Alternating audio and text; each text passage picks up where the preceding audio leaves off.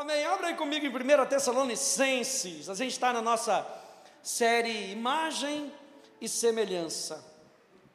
Como Deus pensou no homem, como Deus formou o homem, e a gente vem falando que quando Deus cria o homem, Ele cria o homem com valor, Ele cria o homem com objetivo, Ele cria o ser humano porque ele quer depositar nesse ser humano tudo aquilo que ele é: seu amor, a sua santidade, a sua verdade. A gente já viu um pouquinho sobre isso. Perdão. A gente já viu que o homem foi feito como imagem e semelhança de Deus, o homem foi feito como filho de Deus, o homem foi feito como representante da glória de Deus. E a gente está vendo agora do que, que nós somos feitos. E a semana passada a gente falou sobre o corpo, como Deus nos vê. 1 Tessalonicenses, capítulo 5, verso 23, diz: O mesmo Deus da paz vos santifique em tudo, e o vosso espírito, alma e corpo sejam conservados íntegros e irrepreensíveis na vinda do nosso Senhor Jesus Cristo. E aqui, quando o apóstolo Paulo ele está falando sobre o espírito, a alma e o corpo, ele não está querendo dividir o homem, ele está querendo mostrar como o homem é feito. Tanto que ele fala: vocês sejam conservados íntegros, nenhuma parte faltando, nenhuma parte deixando a desejar, vocês sejam encontrados íntegros. E a gente viu na semana passada que o ser humano é um ser espiritual biopsicossocial. Muitas vezes o mundo acha que nós somos somente um ser biopsicossocial e esquece da parte espiritual, que é o que a gente vai ver semana que vem. Mas nós precisamos ter esse entendimento que na nossa integralidade, Deus nos fez espírito, alma e corpo. Diga espírito, alma e corpo. Todas as partes distintas mas inseparáveis. Todas igualmente importantes para a experiência e para a vida humana, funcionando de maneira interdependente, a sua alma com seu espírito, sua alma com seu corpo, seu espírito com seu corpo, e juntas, espírito, alma e corpo, elas, formam o ser humano. Todas as partes funcionando de forma interdependente. Hoje a gente vai falar sobre a alma e a palavra que é comumente usada para a alma é a palavra psirre.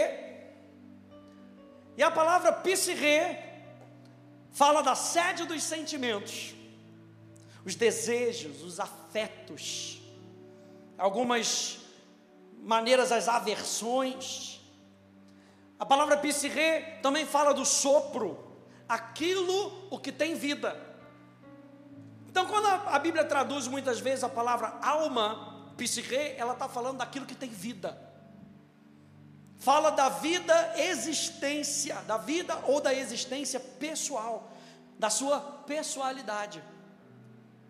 Ou a parte do ser humano que anima ou dá vida ao corpo. Você sabe que, por exemplo, no italiano, a palavra para alma vem do latim, que é a palavra anima. Ou seja, não é que você fica animadinho. A palavra animado quer dizer, ele está expressando vida. Então preste atenção nisso. O nosso corpo não é inanimado. Semana passada a gente falou sobre o corpo. O corpo que é feito para glorificar a Deus. O seu corpo não é inanimado. O seu corpo se expressa e se comunica porque tem vida, porque tem uma alma. Porque nós temos alma, nós podemos nos expressar. Eu quero mostrar aqui para você alguns versos que usam essa palavra no grego, psirre, para que você entenda que muitas vezes o autor ele está querendo falar que você tem vida. Olha só, Mateus 6, 25 diz por isso, digo a vocês, não se preocupem com a sua vida, a palavra é psirre. Quanto ao que irão comer ou beber, nem com o corpo, quanto ao que irão vestir, não é a vida, mais que o alimento, e não é o corpo mais do que as roupas, o que, que ele está falando? Você é importante para Deus. Outro verso. João diz, ah, Jesus diz em João: Eu sou o bom pastor. O bom pastor dá a vida, psirre, pelas suas ovelhas. O que, que ele está falando? O bom pastor é aquele que dá essa fonte de vida. O bom pastor é aquele que faz o outro ter vida. Olha aqui outra. João 13, 37. Pedro disse: Senhor, por que não posso segui-lo agora? Darei a minha vida, psirre, pelo Senhor. João 15. Ninguém tem maior amor do que esse, de alguém dar a própria vida ou psirre, pelos seus amigos. 1 João 3,16. Nisso conhecemos o amor, que Cristo deu a sua vida, a sua psirre, por nós. Portanto, também nós devemos dar a nossa vida pelos nossos irmãos. Então, só lembrando, a palavra psirre fala do, da sede dos sentimentos, dos seus desejos, dos seus afetos, aquilo o que tem vida dentro de você. Muito interessante, eu peguei, olha só, eu peguei esse relato num site de uma agência de notícias nos Estados Unidos. E olha só, diz assim: as casas de leilões online estão se tornando mais populares atualmente. Embora você possa comprar ou vender quase tudo com o computador, alguns itens ainda estão fora do limite. No final de fevereiro de 2000, a empresa de leilões online eBay removeu a oferta de um canadense de vender sua alma pelo lance mais alto. Chegou nesse nível, o cara queria vender a alma dele. Sterling Jones um autodenominado ateu planejava enviar ao licitante vencedor um documento afirmando que a pessoa, a, que a pessoa agora possuía sua alma. Funcionários do eBay não gostaram da tentativa de Jones de leiloar sua alma e retiraram a oferta. Eles enviaram um e-mail a Jones explicando que, se uma alma não existisse, o eBay não poderia permitir o leilão, porque não haveria nada para vender. Se as almas então existirem, o eBay disse que a alma cairia sob a proibição da empresa de leiloar partes humanas de restos mortais. Então a Riverside Press Enterprise, que relatou a história pela primeira vez, diz que quando a oferta foi retirada em 22 de fevereiro, o site havia registrado nove lances, ou seja, nove lances queriam comprar a alma do cara. A oferta mais alta foi de 20 dólares e 50 centavos. Meu Deus. Em 2008, um músico britânico de 24 anos chamado Dante Knox tentou vender sua alma para arrecadar dinheiro para sua banda. Depois de deixar seu emprego como alguém que consertava laptops, Knox colocou sua, sua essência incorpórea no eBay com a seguinte mensagem: Deixo para vocês, os habitantes da terra, comprar minha alma real e, em troca, permitir que eu adquira algum capital. Em 2012, um homem de 20 anos de Seattle, chamado Adam Buttle, estava ganhando lances de até 400 dólares por sua esse já foi melhorzinho, 400 dólares por sua alma, antes que os lances fossem finalmente suspensos. Ele descreveu sua destilação nebulosa de si mesmo como, ou seja, sobre a sua alma, dificilmente usada ou seja, semi-nova, minha alma está semi-nova. No presente momento, está quase em perfeitas condições, com apenas alguns arranhões. Jesus perguntou: o que, que adianta o homem ganhar o mundo inteiro, mas perder a sua alma ou a sua vida? Ou que dará o homem em troca da sua alma?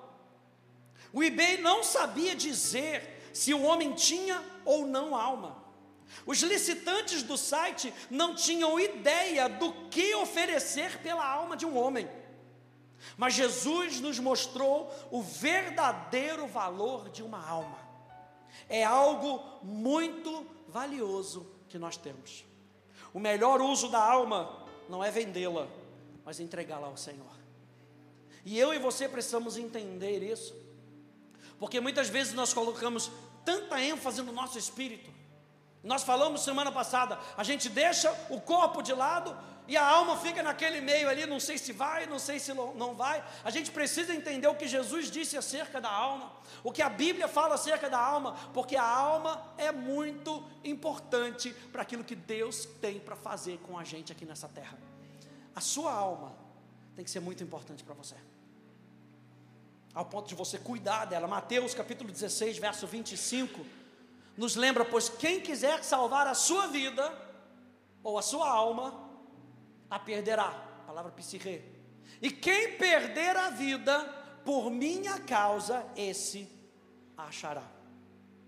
Então, gente, para a gente ser um pouquinho mais específico, a alma, ela age como um link entre o corpo, as coisas externas, materiais, e o mundo espiritual, com o nosso espírito.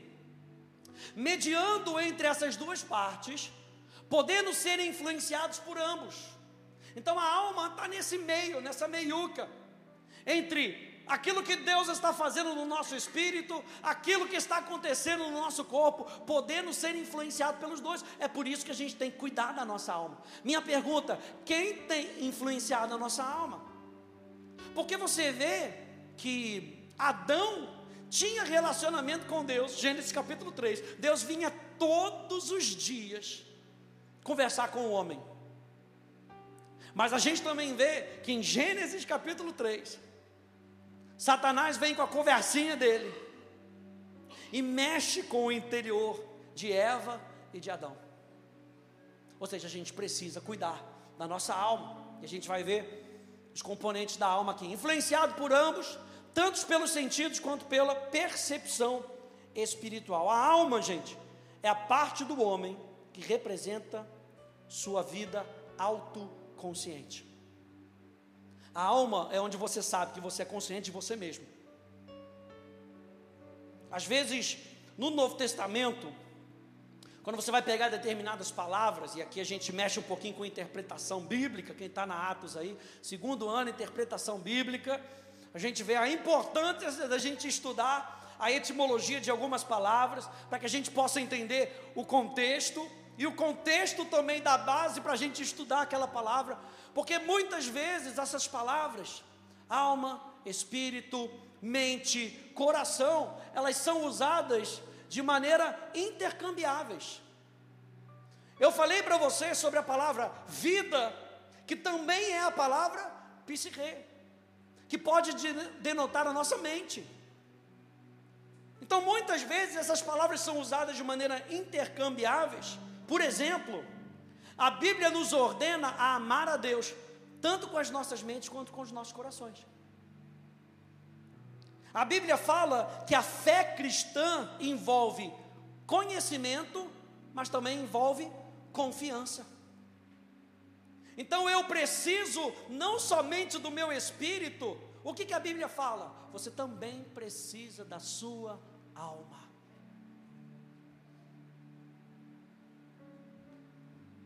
Porque a sua alma, anote aí, a sua alma expressa a sua personalidade. Todo mundo sabe aqui que a gente tem personalidade? Adão e Eva tinham personalidade. E como nós somos diferentes uns dos outros na nossa personalidade. Nós temos personalidade porque nós temos uma alma. Aí fala das nossas, mais uma vez, das nossas afeições, dos nossos afetos, das nossas emoções. É aqui que a gente vê os nossos temperamentos, olha aí. Meu Deus do céu. É claro que essa é uma classificação bem simples, existem outras classificações, mas a gente conhece um pouquinho desses temperamentos, né? O colérico, que é aquele mais nervoso, meio Pedro. O sanguíneo, aquele mais extrovertido tipo pastor Rafa, aleluia.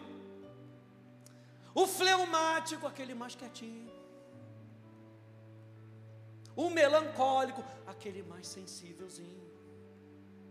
Isso não quer dizer que uma é melhor do que a outra. A gente vai aprendendo ao longo da, da, da, Bíblia, a Bíblia vai nos mostrando isso, que cada um de nós tem cuidado do nosso temperamento, tem cuidado da nossa personalidade, trazendo ela aos pés de Cristo. Mas isso quer dizer que você tem uma alma, você tem uma personalidade. Sabe quando a pessoa é meio, não sei se aqui fala assim, meio boco-moco, meio paradão? Fala, cara, não tem personalidade, não tem atitude. Não, ele tem. É que pode ser que ele é mais melancólico, mais fleumático. Vira aí para o teu irmão e fala assim: você tem uma alma, aleluia. Aleluia. Você habita num corpo, então quer dizer que você não é uma alma penada. Nós falamos isso semana passada. Então, gente, a alma do ser humano, ela é constituída de três faculdades principais: vontade, intelecto e emoção. Então, a alma do homem, ela se manifesta na vontade, no intelecto, na emoção. Abre aí comigo em Mateus capítulo 22. E a gente vai ver que quando Deus cria o ser humano, Deus cria o ser humano para se relacionar com Deus, para ter comunicação com Deus, também com a sua alma.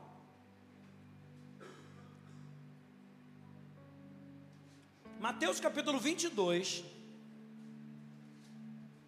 verso 37.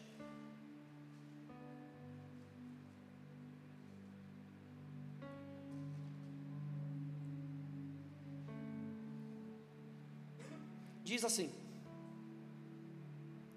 Jesus respondeu: Ame o Senhor seu Deus. Ele estava respondendo aqui a pergunta, mestre, qual é o grande mandamento? Ele responde: Ame o Senhor seu Deus de todo o seu coração. Note a palavra todo, de todo o seu coração, de toda a sua alma e de todo o teu entendimento. Quando a gente estuda um pouquinho, a gente vê que quando a, expressão coração e alma são colocados juntos, muitas vezes é uma forma hebraica do pensamento hebraico, querendo afirmar que tudo neles estava de acordo. Quando a Bíblia fala o pensamento hebraico de coração e de alma juntos, queria dizer que tudo neles estava em unidade. Tudo neles estava de acordo, em perfeita unidade. Mateus, o que, ele está fazendo? Ele está registrando Deuteronômio capítulo 6. O grande Shema Israel. Ouça, ó Israel, o Senhor, o nosso Deus, é o único Senhor. E quando Jesus fala aqui, Mateus capítulo 22, ele está falando, esse é o grande mandamento, ele está citando Mateus, ele está citando Deuteronômio, ele fala de todo o coração, de toda a sua alma, de todo o seu entendimento. Ele está citando justamente aquela parte ali, é o único Senhor. Ou seja, Deus é unidade. Olha só que interessante quando a gente destrinça esse verso. Deus é unidade. Deus Pai, Deus Filho e Deus Espírito Santo. Eles agem unidos. Portanto, Ame o Senhor, seu Deus, de todo o seu coração, de toda a sua alma, com todas as suas forças. Eu amo a Deus de todo o coração por fé naquilo o que ele diz. Eu amo a Deus com a minha alma, agindo sobre o que Deus diz. Eu amo a Deus com a minha mente, estudando a Sua palavra e alinhando o meu pensamento à Sua revelação. Deus deseja que eu o ame com todos os aspectos do meu ser. Nenhuma parte fica de fora. Nós estamos falando isso, gente, porque é tão importante. As pessoas lá no mundo não conhecem essa verdade. De saber que o ser humano foi criado para amar a Deus, para responder a Deus com tudo o que Ele é. Ele não criou você como robô, Ele não quer respostas prontas, Ele quer o seu coração, Ele quer a sua mente, Ele quer a sua vontade, Ele quer o seu pensamento, Ele quer as suas emoções, Ele quer você por completo. Por isso que a gente, a gente vê, vai ver uma palestra, uma palestra aí você está olhando para a palestra, nossa, está muito mecânico. Eu tinha uma professora, até na Remo, eu lembrava, nossa, ela mais lia do que fazer qualquer outra coisa. A gente fala, nossa, está mecânico. O que, que a gente estava querendo falar? Cadê a emoção? Cadê a emoção na palestra, na aula? Então eu e você fomos criados com emoção, com vontade, com intelecto. Número um, a emoção é a área das sensações humanas. É aqui que a alma diz: Eu sinto. A alma responde ao que percebe. A alma pode perceber tanto a alegria do espírito. Lembra que nós falamos que a alma está justamente nesse link entre o corpo e o espírito? A alma pode perceber a alegria do espírito. E ela pode perceber a tristeza ao nosso redor, do lado de fora. A alma percebe. E o homem, gente, então foi criado para amar a Deus com o seu coração, com as suas emoções. Lembra que eu falei que as palavras coração, mente, espírito, muitas vezes, alma, elas são intercambiáveis. Muitas vezes, quando a gente vê na palavra a palavra coração, pode estar querendo falar das nossas emoções. Olha só esse versículo. Marcos capítulo 14, verso 34, falando das nossas emoções, e lhes disse, Jesus falando: A minha alma está profundamente triste, numa tristeza mortal. Fiquem aqui e vigiem. Porque Jesus era 100% homem, ele tinha uma alma. Olha só, Hebreus capítulo 12, no verso 3: Pois considerai aquele que suportou tal contradição dos pecadores contra si mesmo, para que não vos canseis e desfaleçais nas vossas mentes. Está falando de emoção. Para que você não se canse, não se desfaleça. Quantas vezes eu e você estamos cansados, a gente percebe, não é cansaço de corpo.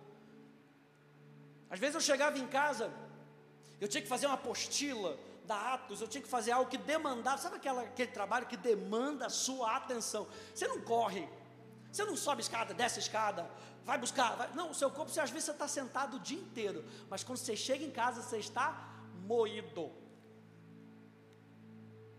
cansado, você pensou muito, sua alma está cansada, e aqui esse verso só nos mostra isso: não vos canseis e desfaleçais nas vossas mentes.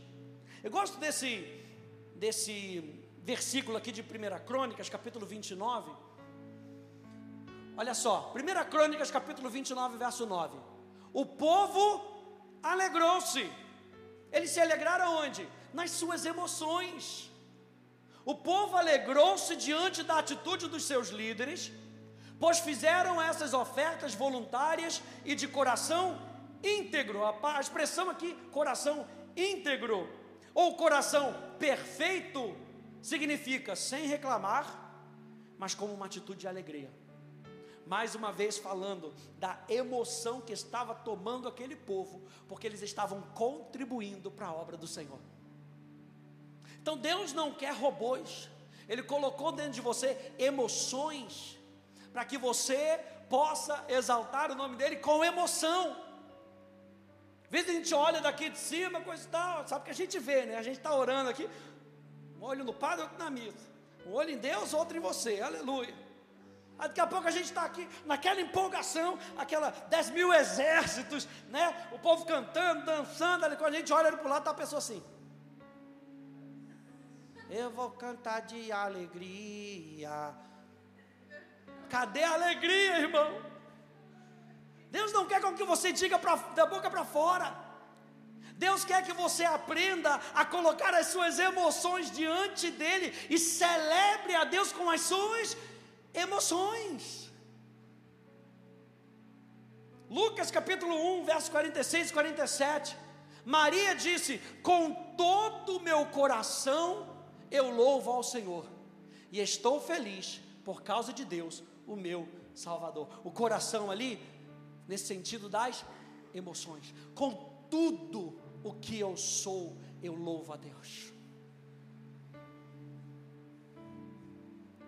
Número dois, a segunda área que a gente vê, que a gente percebe na palavra sobre a alma é a vontade.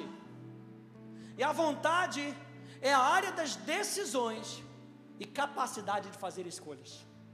Ah, mais uma vez, Deus não fez robôs. Ele colocou dentro de nós uma alma, a capacidade de fazer escolhas. Ele não quer que você o ame só porque você tem que o amar. Ele quer com que você o escolha. Você decida. É aqui que age o livre-arbítrio dado ao homem. É aqui na alma, nessa função da alma, onde nós dizemos: eu quero, eu não quero.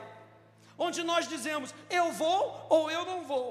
É uma função da alma. E Deus quer com que você diga sim para Ele. Deus quer com que você diga: Eu vou. Ele se apresenta para Isaías e diz: A quem enviarei? E Isaías diz: Eis-me aqui. Envia-me a mim. Sabe o que Isaías estava dizendo? Hashtag eu vou. Eu quero. Isaías provavelmente estava lá no final daquela multidão, lá em cima, igual o burrinho do xereque. Me pega, me pega, me escolhe, me escolhe, me escolhe. Eu quero. Deus quer com que você escolha. Deus, Ele fez você e a mim para a gente decidir seguir com Ele. Pastor Hélio diz que a voz de Deus, ela é uma como é que ele diz? Uma direção a ser seguida. Ele não vai pegar você pelo pescoço e vai dizer, faça. Ele vai mexer no seu coração para que você decida fazer por ele. E é por isso que a gente vem. A gente vem no encontro desse de quarta-feira, porque a gente decide fazer. Você entende que quando a gente tem que doar algo para Deus, por exemplo, Ele não recebe nada que não seja por honra, que você não tenha decidido honrar a vida dele. Você pode entregar um bilhão de reais para Deus. Se Ele checar o nosso coração e ver, Ele está dando obrigado, da parte de Deus não está recebido. Você lembra de Caim e de Abel? Que Deus recebeu a Abel e a sua oferta. E a Caim e a sua oferta, ele não recebeu. O que que tinha de errado com a oferta de Caim? O coração de Caim. Então Deus olha para o nosso coração. E por falar para olhar o nosso coração, Ele olha para a nossa vontade. Para a capacidade que eu e você temos de tomar decisões. O homem foi criado para amar a Deus com a sua alma, com a sua vontade. Albert Barnes, ele diz que a frase com toda a sua alma significa estar disposto a dar a vida a Ele e dedicar tudo ao seu serviço. Com toda a sua alma significa viver para Ele e estar disposto a morrer sob o seu comando. Meu Deus.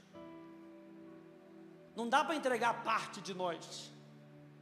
Não dá para entregar ah, vou entregar só essa partezinha, só a minha emoção. Não, Deus, Ele quer tudo de mim e de você. Ele quer o seu coração, sua alma, seu pensamento, sua vontade. Ele quer tudo o que você é, porque tudo o que você é é o que glorifica a Deus.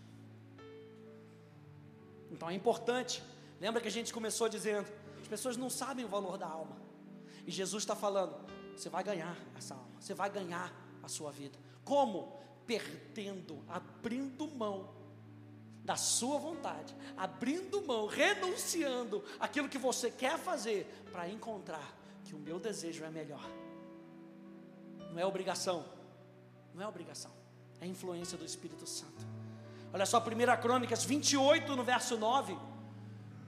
Na King James diz: E tu, Salomão, meu filho, conhece o Deus do teu pai e serve-o com um coração perfeito e com uma mente voluntária.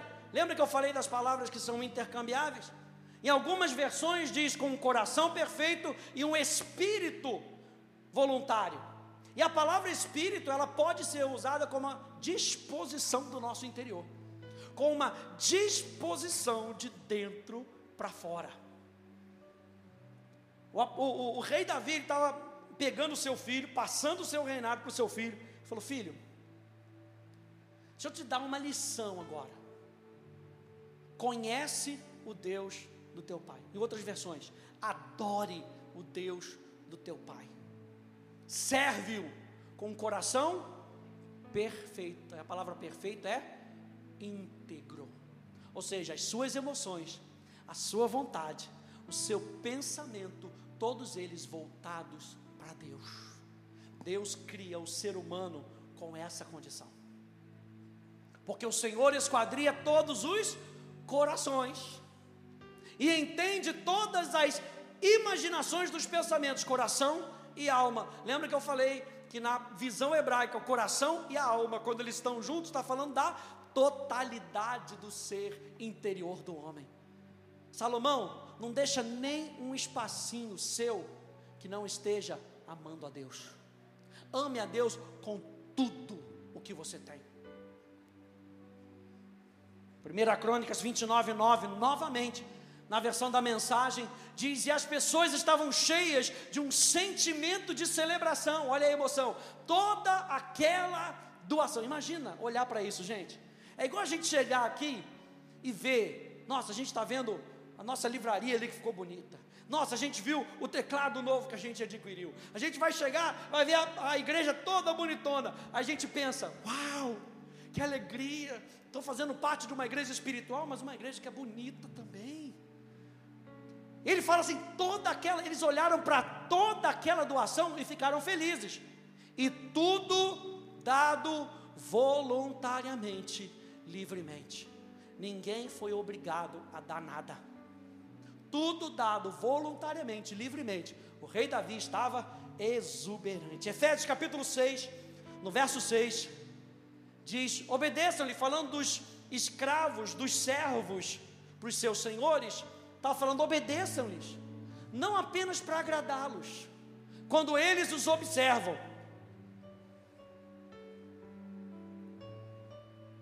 Mas como escravos de Cristo, eu ia falar um negócio, me segurei. Mas como escravos de Cristo, veja, fazendo de coração. O que é fazer de coração? Com a sua vontade envolvida. Ah, não queria estar aqui, então não vem. A gente precisa entender que Deus não vai aceitar o nosso serviço só porque a gente tem que fazer.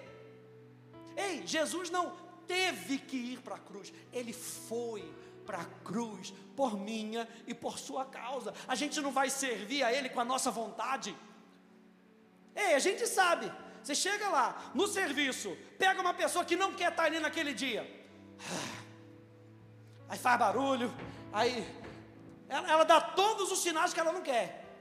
Imagina se você chegasse aqui na igreja e a pessoal da portaria, do Somar, tivesse ali porque não queria. Entra aí, pô. Você quer me ajudar? Escolhe você, vai. Chegasse antes, o problema é teu. Ué, não está querendo estar aqui não? É, não queria não, mas é obrigado, senão não vai para o céu.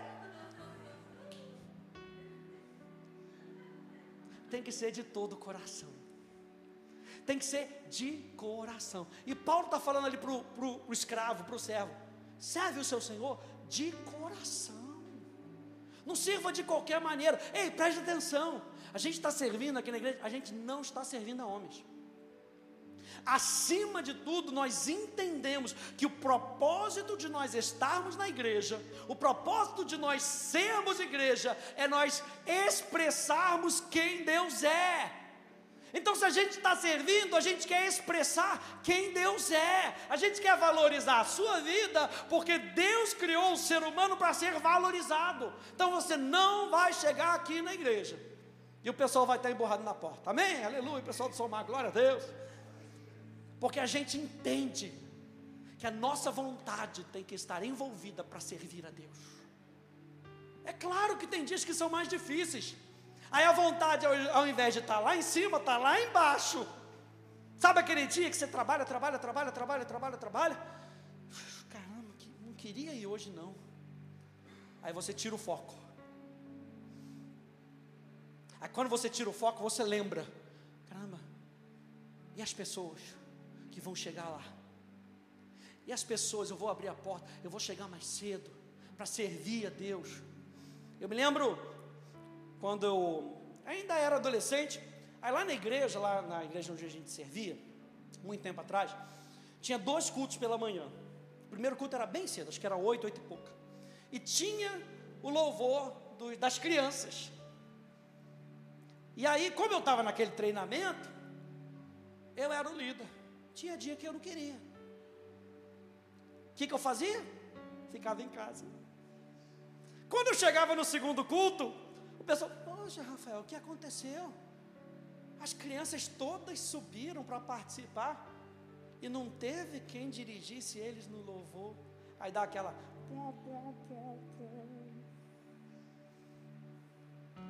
Por quê? Porque quando a vontade está lá embaixo, a gente entende o propósito, a gente pega a nossa vontade. Não é a vontade que pega a gente, a gente pega a nossa vontade, coloca ela debaixo do braço e fala: o propósito é melhor do que aquilo que eu estou sentindo. Eu vou. Meu Deus, vou falar de novo. Deus não quer nada obrigado da gente. Ele cria a gente com vontade para que você escolha querê-lo. O bonito português. E número três, uma outra área com que eu e você podemos amar a Deus é com o nosso intelecto. A área dos nossos pensamentos, a área do raciocínio, a área do conhecimento. O intelecto é a sua capacidade de aprendizado, de memória, de compreensão, da lógica, da razão. Aqui a alma diz: eu penso, eu tenho pensamentos. O homem então foi criado para amar a Deus com a sua mente. Presta atenção, o homem foi criado para amar a Deus com os seus pensamentos e com o seu intelecto. Lucas capítulo 2, olha só. E Simeão os abençoou e disse a Maria, mãe de Jesus: Esse menino está destinado a causar a queda e o sorgue. Que palavra é essa ali? Eu não sei soerguimento de muitos em Israel, e a ser um sinal de contradição, veja bem, de modo que o pensamento de muitos corações será revelado. Mais uma vez, pensamento, alma e coração. De modo que o pensamentos do coração de muitas pessoas vai ser revelado. Quanto a você, Maria, uma alma atravessará, sua, uma espada atravessará a sua alma. Ou seja, se prepara, Maria, porque vai ser difícil. O que, que isso está querendo falar? Que eu e você temos pensamentos. Você está aqui olhando para mim, você está pensando. Você está lutando com o seu pensamento, é ou não é? A gente vem de noite cansado, mas vem por causa da vontade, a gente traz, mas o pensamento fica ali. Que horas que o pastor Rafa vai terminar? Meu Deus do céu. Vou chegar em casa, ainda tem que fazer comida para o meu marido. Jesus. Às vezes domingo de manhã a gente brincava, né? Domingo de manhã, às vezes dois cultos. Ai, gente, deixei o frango no forno. E aí, ai, Jesus. E quando você pensa que deixou o ferro ligado? Ainda bem que aqui em Ribeirão não tem muito trânsito, mas imagina no Rio. E agora, volta ou não volta em casa? Ai, meu Deus do céu.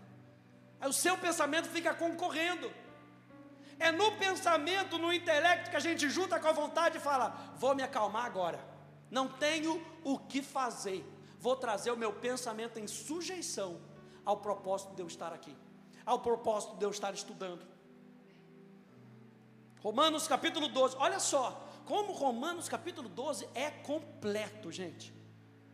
Romanos capítulo 12, verso 1 e verso 2: Apelo a vocês, portanto, irmãos, imploro, em vista de todas as misericórdias de Deus, para fazer uma dedicação decisiva dos seus corpos. E a gente viu semana passada que muitas vezes, quando o apóstolo Paulo fala do corpo, ele está falando do ser humano por completo.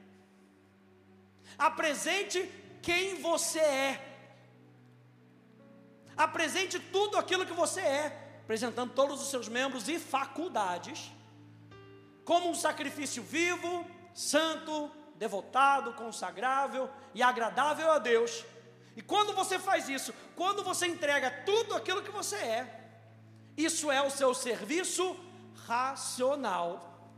Olha a mente. O seu serviço lógico, o seu serviço inteligente e a sua adoração espiritual. Ou seja, quando você está tendo relacionamento com Deus, gente, está tudo em você sendo envolvido: espírito, alma e corpo. Romanos capítulo 12 está lembrando a gente com que tudo em você se relaciona com Deus. Ele não termina, não. Verso 2: Não se conforme com esse mundo, com essa era formado e adaptado a seus costumes externos e superficiais, mas seja transformado, mudado pela total renovação da sua mente. O corpo, os pensamentos, a mente, o seu intelecto tem que estar tudo envolvido. Para quê? Para que você possa provar. Não é só a mente, gente. Não é só o espírito. Não é só o corpo, é tudo o que nós somos tem que estar unido para que eu e você possamos provar qual é a boa, agradável e perfeita vontade de Deus. Sim, o que é bom, agradável e perfeito aos seus olhos para você. Eu anotei aqui. Ou seja, para experimentar tudo que Deus deseja para nós, tudo que somos precisa estar alinhado em unidade voltado para Deus. Não adianta ter um espírito novo, uma mente antiga com um corpo sarado. Não adianta ter um espírito recriado. Não adianta ter o seu corpo sarado. Nós falamos semana passada que muitas vezes o impedimento de nós recebermos muitas coisas é que o nosso corpo não consegue responder aquilo que está no nosso coração. Nós falamos semana passada, tantas vezes a gente está tão cansado, tão cansado, que a gente não consegue pensar direito. Então, o nosso corpo influencia a nossa vida. E o que Paulo está falando é: não adianta só ter um espírito sarado, não adianta só ter um corpo saradão, você tem que ter uma mente pronta.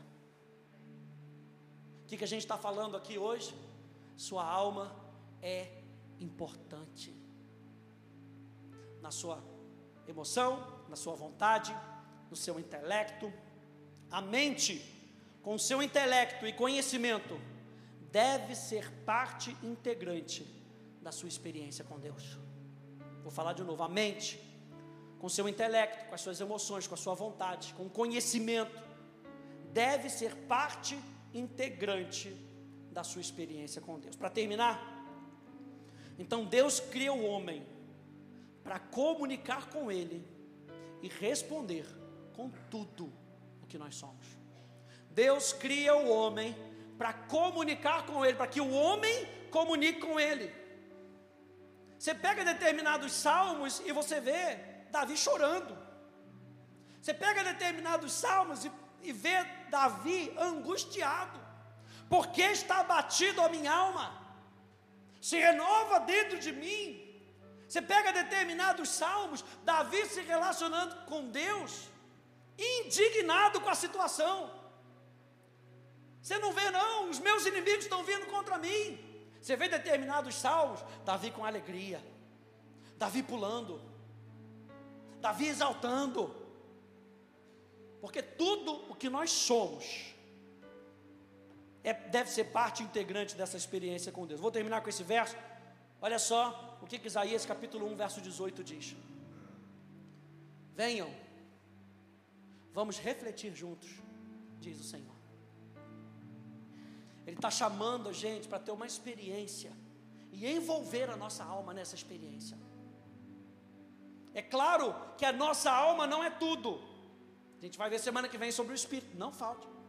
Porque tem gente que está ali, aí chora, aí chora, oh Senhor, me tocou tanto essa experiência, mas não muda, porque aplicou só a alma, não aplicou o que a gente vai descobrir semana que vem sobre o espírito. Então a gente não é só alma, apesar de nós sermos alma. Quem está comigo? É importante, não tem problema você chorar na presença de Deus, não tem problema você chorar com Deus, não tem problema você se alegrar na presença de Deus, não tem problema você se alegrar com Deus, mas isso não pode ser tudo. Lembra que nós somos corpo, alma e espírito. Ele está falando aqui para a gente: venham refletir, vamos refletir juntos. A palavra aqui, refletir, olha só que interessante. E a ré significa decidir, julgar ou raciocinar. Deus chamando Isaías e fala: Vem cá, vamos raciocinar junto? Vamos julgar isso aqui juntos. Vamos refletir sobre essa situação juntos. Olha só que Deus maravilhoso. A gente está passando por determinadas coisas na vida que a gente não entende. E Deus simplesmente não pega a gente. Lembra que o pastor Hélio fala para a gente? Deus não pega e carrega você. Ele te conduz.